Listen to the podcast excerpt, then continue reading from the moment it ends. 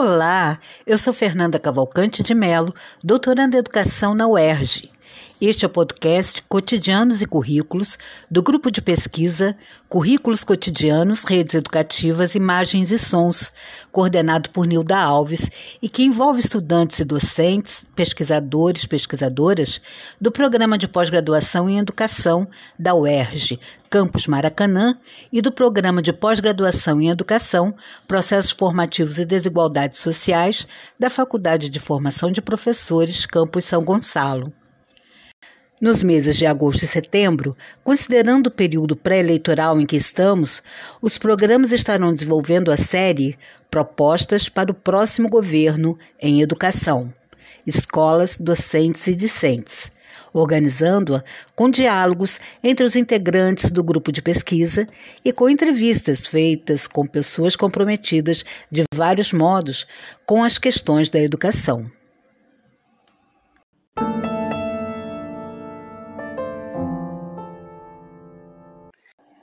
Neste episódio, a professora Nilda Alves, coordenadora do grupo de pesquisa que edita este episódio, conversa com Leonardo Rangel Reis, doutor em educação pela Universidade Federal da Bahia, professor de sociologia do Instituto Federal de Educação, Ciência e Tecnologia desse mesmo estado e que integra também esse grupo de pesquisa. A seguir, a professora Nilda Alves entrevista a professora doutora Lucília Augusta Lino. Ela é professora adjunta da Faculdade de Educação da UERJ e professora do Programa de Pós-Graduação em Educação, Processos Formativos e Desigualdades Sociais da Faculdade de Formação de Professores. É também líder de estudos e pesquisas em políticas educacionais, formação de professores, democracia e direito à educação, temas do episódio de hoje. Nesta série você ouve também uma música de Fernando Moura.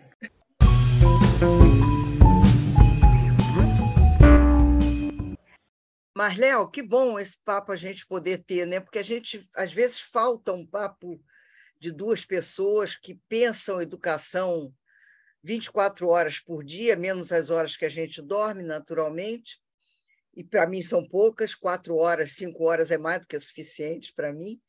Mas é, é, eu acho que uma das questões que eu, que eu acho importante nessa temática né, é que a gente perceba que essas ideias que vão surgindo por parte de muitas pessoas, elas devem ser exigências. Né?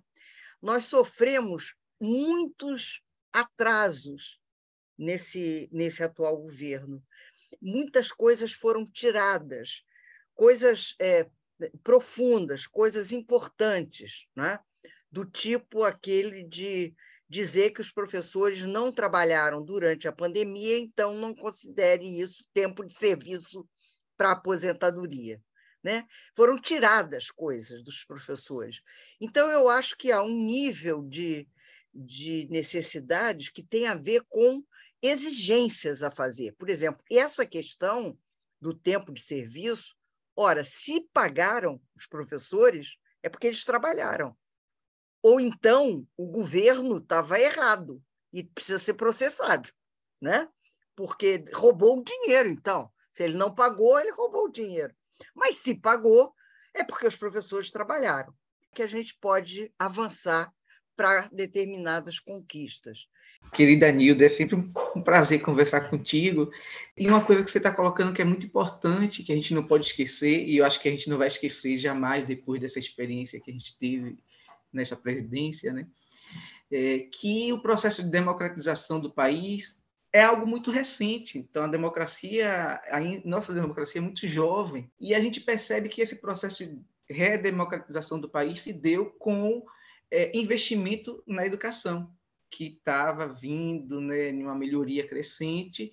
E a gente percebe que quando há esse recrudescimento da educação, a primeira coisa que eles fazem é tentar é, acabar, sucatear com a educação e com a cultura. São os grandes pilares para a formação democrática de uma população.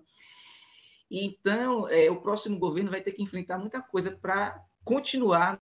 E houve né, tentativa de, de recuo, de castração dessas questões. E você está colocando uma coisa muito importante e que eu penso que o próximo governo tem que é, ser mais incisivo na tentativa de aproximar mais o governo da população.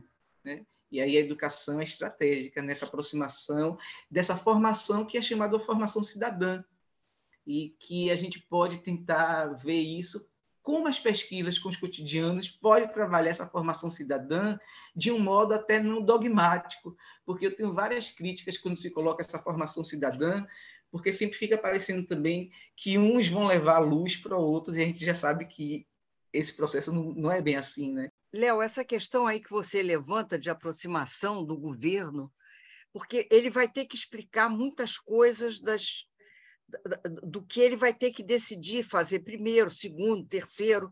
E essa questão da importância da, da, das escolas e dos docentes nesta aproximação que você colocou, eu acho que é, é, é algo que a gente tem que parar e pensar. Eu tenho dito nas, nas falas que eu tenho tido recentemente, né, é, lembrado né, de que, em primeiro lugar, nós somos a categoria mais numerosa desse país e que tem uma característica importantíssima nessa questão de comunicação. Ou seja, nós estamos cotidianamente com os estudantes, com os responsáveis dos estudantes, com a comunidade em volta da escola. Ou seja, a condição de comunicação do professor ela é importantíssima. Então, é, é, é, achar que isso pode ser resolvido só com campanha de televisão, que muitas vezes é o que rapidinho se faz, ou que as redes sociais podem atender a esse tipo de coisa, esquecer da importância que é essa, essa colocação é, de proximidade que as escolas e os docentes têm com as comunidades locais. Eu acho que você levantou esse ponto e eu acho que isso é importante a gente lembrar nesse momento. Não é qualquer grupo social, é um grupo que cotidianamente, todos os dias, se encontra com a população desse país. São os professores. É, e aí você está lembrando muito bem dessa atuação capilar das professoras e professores, porque é, o governo pode se inspirar muito nesse, nesse, tipo de atuação, porque no mundo não cabe mais aquela atuação messiânica de uns poucos querendo dizer o que a maioria tem que fazer, né? Então é fazer realmente com, é buscar é, essa colaboração mais é, igualitária, esse senso mais democrático mesmo, né? E por isso que dizem que a esquerda há muito tempo está em crise e não sabe direito como sair dessa crise, porque a esquerda também se acomodou nesse modelo de tentar dizer para o outro o que o outro tem que fazer. Ninguém precisa falar pelo outro. E a educação tem avançado muito nesse sentido, né, dos professores e as professoras abrindo para é, e você tem muito isso, eu sempre falo, não me canso de falar que você tem um espírito muito colaborativo e muito democrático e é óbvio que esse espírito é muito generoso, né? Porque a democracia é essa disponibilidade generosa de acolher o outro, independente das nossas diferenças. E aí tem uma questão que é assim, é, as melhorias que forem feitas nestas bases, que são as escolas, é, é, internet funcionando, né, que realmente chegue uma boa merenda para as crianças, que a, a limpeza seja garantida, que é, a, a, obras para que banheiros e, e lugares de circulação funcionem. Quer dizer, esse, esses espaços-tempos cotidianos, se eles forem tratados, eles são é, justificativas importantes para a gente esperar que alguma coisa venha mais adiante. Então, não só entender que, por exemplo, o salário do professor é importante, a recuperação desse tempo que ele trabalhou de forma tão difícil que foi durante a, a crise da Covid, e a melhoria física das escolas né, são, são questões que parecem, não são questões difíceis de se, de se fazer, e, ao mesmo tempo, são questões que rapidamente são percebidas pelas populações locais, e com isso se abrindo a possibilidade de diálogos para outras coisas. Né? Eu acho que essa questão é, é central. Perfeito, Nilda. É central é, trabalhar com, ouvir, ouvir as pessoas realmente, levar em consideração o que elas falam. Né? Não é aplicar a demagogia de, de fingir que está acolhendo e não acolher. E isso as professoras e os professores, em geral, sabem fazer muito bem, né? E, enfim, a gente já tem várias experiências de trabalhos e da própria prática, de trabalhos que falam sobre essa prática. E as pesquisas com os cotidianos, eu sou suspeito para falar, mas trabalham muito com isso tudo, né? É. E esse governo, é, o próximo governo tem que fazer muito essa, esse trabalho capilar de realmente escutar, de ouvir quais são as particularidades, quais são as demandas de cada região, porque o nosso país é um, praticamente um continente muito diverso, então tem que escutar essas múltiplas linguagens que se apresentam, né, para poder dar conta. Então não podemos nivelar como fazem essas avaliações apressadas, baseadas nesses rankings internacionais que não correspondem à nossa realidade, né? Então, isso uhum. tudo tem que passar por uma crítica do governo que os educadores já fazem há muito tempo e que não foram ouvidos, inclusive não são ouvidos pelo governo atual. Né? Hein, Léo? Eu acho que essa nossa conversa, para começar nessa série, que será uma série extensa, né, ocupando um mês e meio, eu acho que está bom a gente dizer da necessidade dessa capilarização dos benefícios nas escolas e com os docentes, e entender esse papel importante que o docente tem de contato cotidiano com é, muita gente.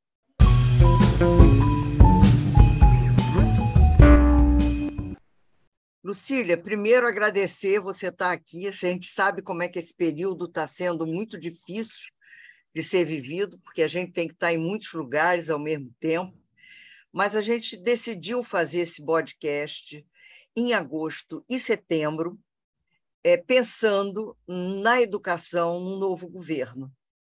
E, claro, quando o seu nome foi pensado, pensado outra vez, né? você já teve no nosso podcast, foi porque a gente quer que você nos fale um pouco do que, que é, é que percorre o, esse mundo da formação de professores é, para o novo governo, com as esperanças que a gente tem nele. Bem, eu que agradeço, Nilda, muito bom estar aqui com o grupo é, e discutindo as questões que são importantes para nós, professores, é, que atuamos na universidade pública, com a educação pública. E aí, primeiro, né, é, nós temos sofrido ataques, desmontes, retrocessos nos últimos seis anos. Então, a grande expectativa para o próximo governo é de puxar o freio de mão nesses desmontes, combater o bolsonarismo, enfrentar esse, essa, essa apropriação do Estado para fins nefastos, né, contrários aos interesses da ampla maioria da população, mas é, nós acreditamos que é possível ter um novo MEC. Sempre, mesmo nos governos progressistas do PT anteriores, é, que também eram coalizões, né, também haviam outros partidos, é, o PT nunca abriu mão do Ministério da Educação. E aí o MEC vai ter um trabalho de reconstrução. Primeiro, colocar financiamento, né, aquele financiamento que foi triplicado né, é, nos governos do PT, que foi esvaziado nos últimos seis anos, ter investimento efetivamente para garantir né, o direito, a efetivação do direito à educação para todos. E aí a formação dos professores tem um papel importante. Então, nessa, o que é a expectativa? Primeiro, essa reconstrução do MEC, é a volta da SECADI, dessa secretaria que foi extinta, né, que abarcava não só a diversidade, mas a alfabetização, educação inclusiva, quer dizer, todas as demandas que foram reprimidas e esvaziadas no, tanto no governo Temer quanto no governo Bolsonaro. É, logo após o golpe de 2016, que o Plano Nacional de Educação tinha apenas dois anos, então teria uma validade de mais oito anos, a gente ainda tem mais dois anos de Plano Nacional de Educação, e que aí o MEC passou a, a falar para as secretarias municipais e estaduais para esquecerem o Plano Nacional. O principal é um MEC que se reconstrua para assegurar o direito à educação e para fazer esse papel que ele tem que fazer de induzir estados e municípios a tanto investirem mais em educação, quanto a ampliarem o acesso à educação como direito de todas as crianças, jovens e adultos, independente das suas especificidades, da sua, das suas condições. Outro, um MEC que dialogue, porque a gente também não tem tido diálogo. Então, isso é fundamental. E aí, para falar especificamente da formação de professores, um MEC que coloque a CAPES e o Conselho Nacional cumprindo efetivamente seu papel. Primeiro, a gente tem um Conselho Nacional de Educação hoje totalmente privatista e totalmente anti-diversidade, anti-infância, anti-direitos da infância, anti-professor, e vai ser com esse Conselho Nacional de Educação como é que vai ter que trabalhar. Mas eu sempre falo é, nas palestras que o Conselho Nacional de Educação, ele, ele por dever até de organização, ele ouve o MEC, porque o MEC tem assentos lá, e o MEC, na realidade, ele dá uma direção no rumo da política, esse é o papel do MEC. E aí nós acreditamos que esse novo MEC, que dialoga e que vai é, se preocupar de fato com os interesses formativos de crianças, jovens, adultos e idosos e com a valorização e a formação dos profissionais da educação, vai fazer um papel também indutor no Conselho Nacional de Educação, para o Conselho Nacional rever essas resoluções danosas, desde a BNCC até as resoluções que tratam da formação de professores. Porque, na realidade, ele é um, o ministro é que homologa as resoluções do MEC e o ministro da Educação tem poder de revogá-las. A, a resolução 02 de 2019 e a resolução 01 de 2020, principalmente, são as duas que tratam da formação inicial da formação inicial, é, continuada, elas devem ser revogadas. Eu acho que essa é a luta do movimento dos educadores, organizado nas nossas entidades acadêmicas, nas entidades sindicais, no movimento estudantil. Então, de fazer essa grande luta pela revogação da Resolução 2 de 2019 e pela revogação da Resolução 1 é, 2020 também. Tomada da 2 de 2015, um momento super desafiador, mais que dos outros planos, mais que o de 2014, mais do que o de 2000, porque é um plano de reconstrução. Então, antes, a gente, a cada plano nacional, a gente estava querendo avançar em metas. E, depois disso tudo foi, a gente teve um amplo retrocesso real, efetivo, concreto. Então, agora tem que se fazer um diagnóstico. Como é que está? A gente sabe que o cenário é desolador, mas de que forma? A gente já sabe que tem uma alta evasão no ensino superior, que tem uma evasão no ensino médio, que tem uma evasão na educação, no ensino fundamental, que tem é, uma precarização como um todo de todos os níveis, mas também na educação infantil. Ver efetivamente o tamanho do, do desmonte, o rombo que foi feito, não só nas finanças públicas, né, nos recursos, nos desvios, mas também nas metas que não foram cumpridas. E fazer um plano nacional de educação que contemple, né, que avance efetivamente para os próximos dez anos aí. Então, essa é uma outra é uma outra proposta e temos é, foi esse ano estão sendo feitos vários movimentos pela revogação do novo ensino médio. Então já teve vários manifestos assinados por centenas e centenas de pessoas, diversas entidades estão fazendo isso. No Rio de Janeiro mesmo, teve um movimento, a, quem estava coordenando era o Roberto Léria, mas que congregou as diversas entidades e nomes importantes da educação, Saviane, Demerval Saviane abriu, e aí é, uma, é, é algo que também que está se articulando com os, os, os, organizadores das plataformas de, de educação do novo governo, da revogação do ensino médio. Esse ensino médio que foi imposto, ele é um, uma alienação da juventude, uma descaracterização da, da atuação do professor e um estelionato com a formação da juventude brasileira. Então, tem que tem, ele tem que ser revogado e aí vai exigir a gente botar algo no lugar que já se tinha críticas ao ensino médio. Ninguém está dizendo que o ensino médio anterior era o ideal, tanto que já estava no Congresso uma proposta de reforma do ensino médio, que tem que ser amplamente discutida por toda a sociedade, pelas universidades, pelas entidades, pelos estudantes, pelos professores, é, e vai ser uma tarefa que o MEC vai ter que, que comandar também aí junto com o Conselho Nacional de Educação, né, da proposta de um de um ensino médio efetivamente que contemple as de, não as demandas de um mercado que quer precarizar a mão de obra dos jovens e limitar sua formação, mas que atenda às demandas da juventude mesmo, por formação, formação é. integral. Eu tenho a sensação nessa coisa que se refere ao ensino médio, que é uma coisa é, é, que nos entristeceu tanto, né? porque foi realmente alguma coisa de uma violência. É, eu acho que isso aí deve ter sido um, um dos motivos grandes dessa ida né, dos jovens de 16, 17 anos para se alistarem para votar. Né? Porque eles sentiram que foram abandonados, eles sentiram que, que, que, que perderam, né? perderam muito. E nenhuma perspectiva foi oferecida nenhuma. Né? Uma, são coisas muito flu, muito é, que não dizem nada realmente aos jovens. E aí, eu, pessoalmente, tenho esperança que esses jovens se engajem nessa luta que vai ser feita pelo ensino médio e que precisa, né? E que demonstrou mesmo como eles tinham uma pressa é, uma rapidez de desmontar sem ter nada para botar no lugar, porque eles fizeram o Temer, aí vê como o ensino médio era central para eles, porque eles fizeram por medida provisória, um mês depois do golpe, o Temer faz a medida, aí ela vira lei em janeiro, janeiro, fevereiro de 2017, só que ela não podia, ficou dois anos sem ser implementada, porque precisava da BNCC do ensino médio, que só foi no final de 2018.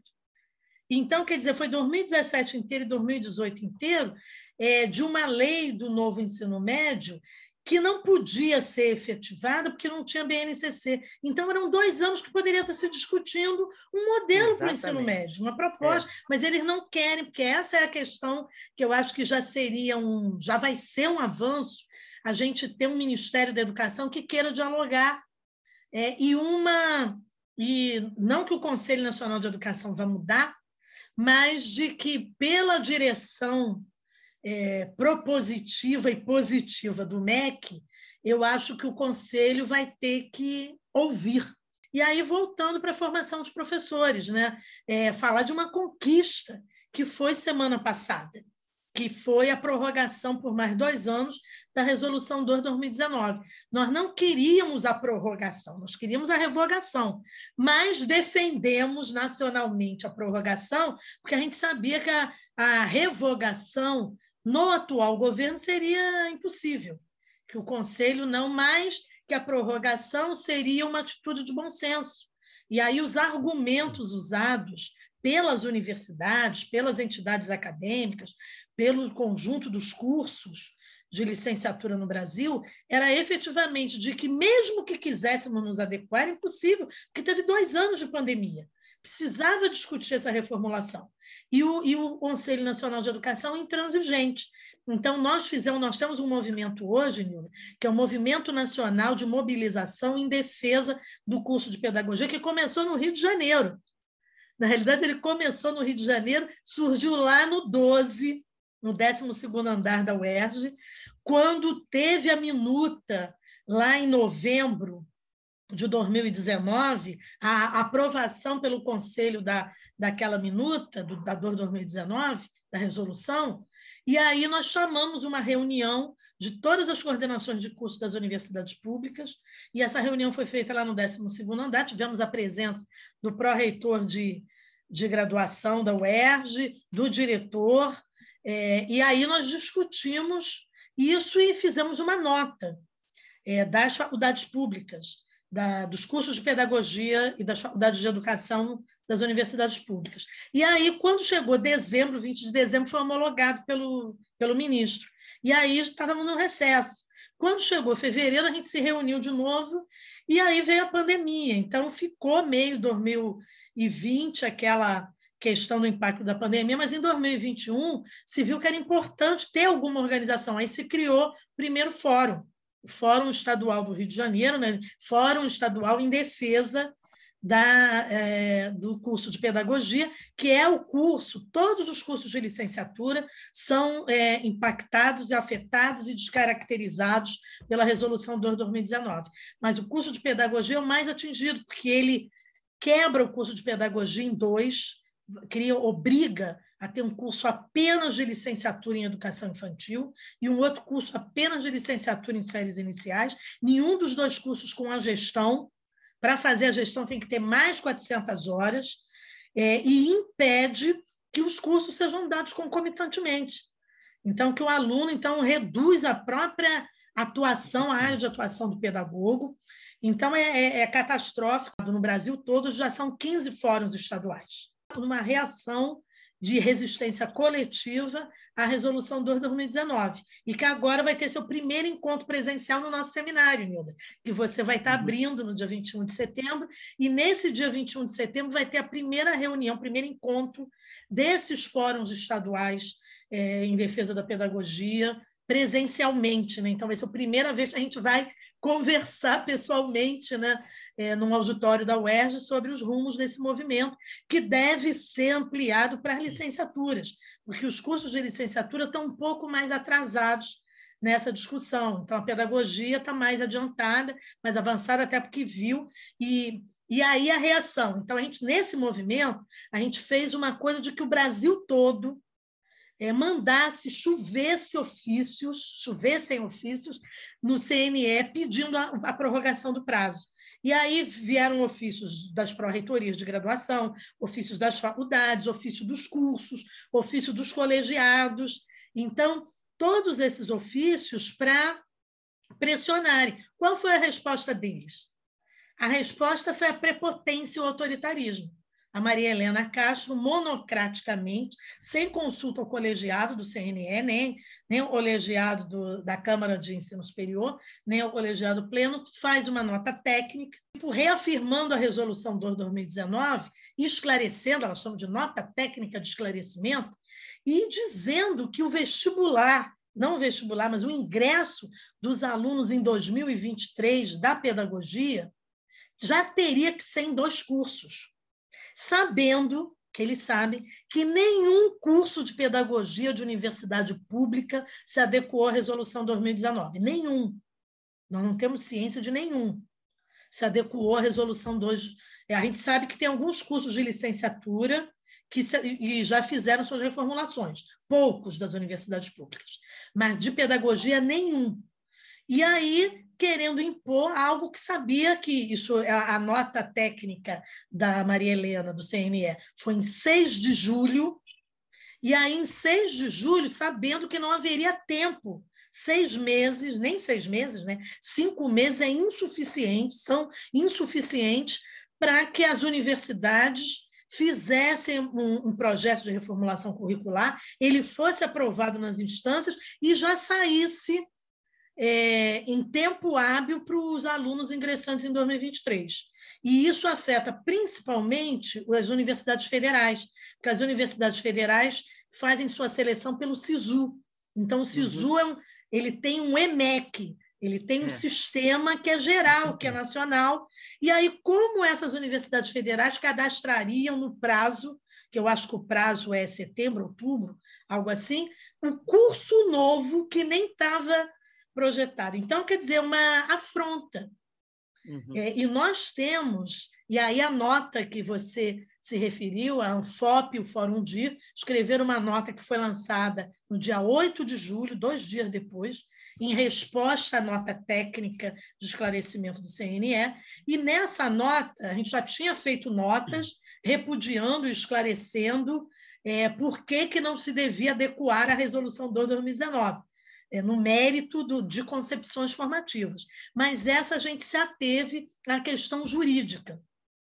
A ilegalidade, a excepcionalidade que aquela nota técnica trazia, porque não é de uso comum do Conselho Nacional de Educação fazer notas técnicas assinadas por um único conselheiro, mesmo que ele seja o presidente, e que ela não pode, ela não pode ter uma função jurídica, uma função normativa, ela é só uma nota. E lá ela dizia essa questão dos vestibulares, do ingresso, do acesso, dizer que não poderia os alunos fazerem juntos. Então, uma série de, de esclarecimentos, mas que eram ameaças, respostas ao movimento nacional de pedido de prorrogação de prazo. E aí a Andifes, eu tenho certeza que a Andifes que congrega os reitores das universidades federais, é, pressionados pelos seus pró-reitores de ensino de graduação, que, por sua vez, eram pressionados pelos colegiados de curso de licenciatura, principalmente pedagogia, pelas faculdades de educação e pelos coordenadores, marcaram sua reunião no MEC, na, em Brasília, na mesma semana que o conselho estava reunido, e foram lá é, fazer uma pressão, e essa pressão foi atendida.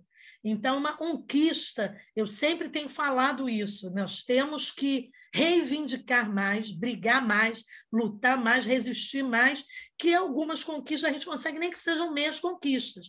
E essa foi uma conquista importante. A gente ganhou dois anos de prazo, e a gente espera que nesses dois anos de prazo, antes deles, né, que essa, essa resolução seja revogada, totalmente avessa a, ao interesse da, dos professores em formação, que são os estudantes de licenciatura, as redes que recebem, públicas e privadas, que recebem os, os professores formados nos cursos de licenciatura, e é um, um absurdo, né? Como que a gente vai, entre aspas, emburrecer os professores, fazendo com que eles aprendam somente a BNCC.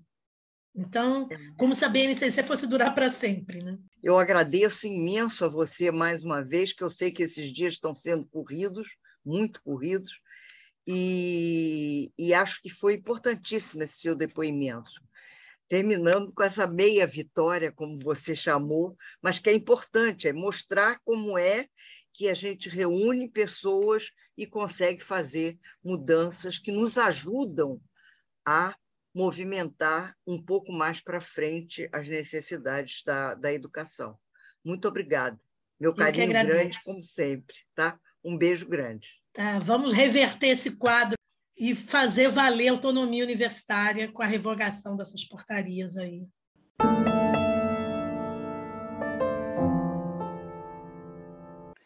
Esta série tem a supervisão de Fernanda Cavalcante de Mello, que sou eu, a organização da professora Nilda Alves. Na parte técnica estão Newton de Almeida, Isadora Águia e Júlia Lima. Finalizamos o episódio de hoje com a música de Fernando Moura. Até a próxima terça-feira.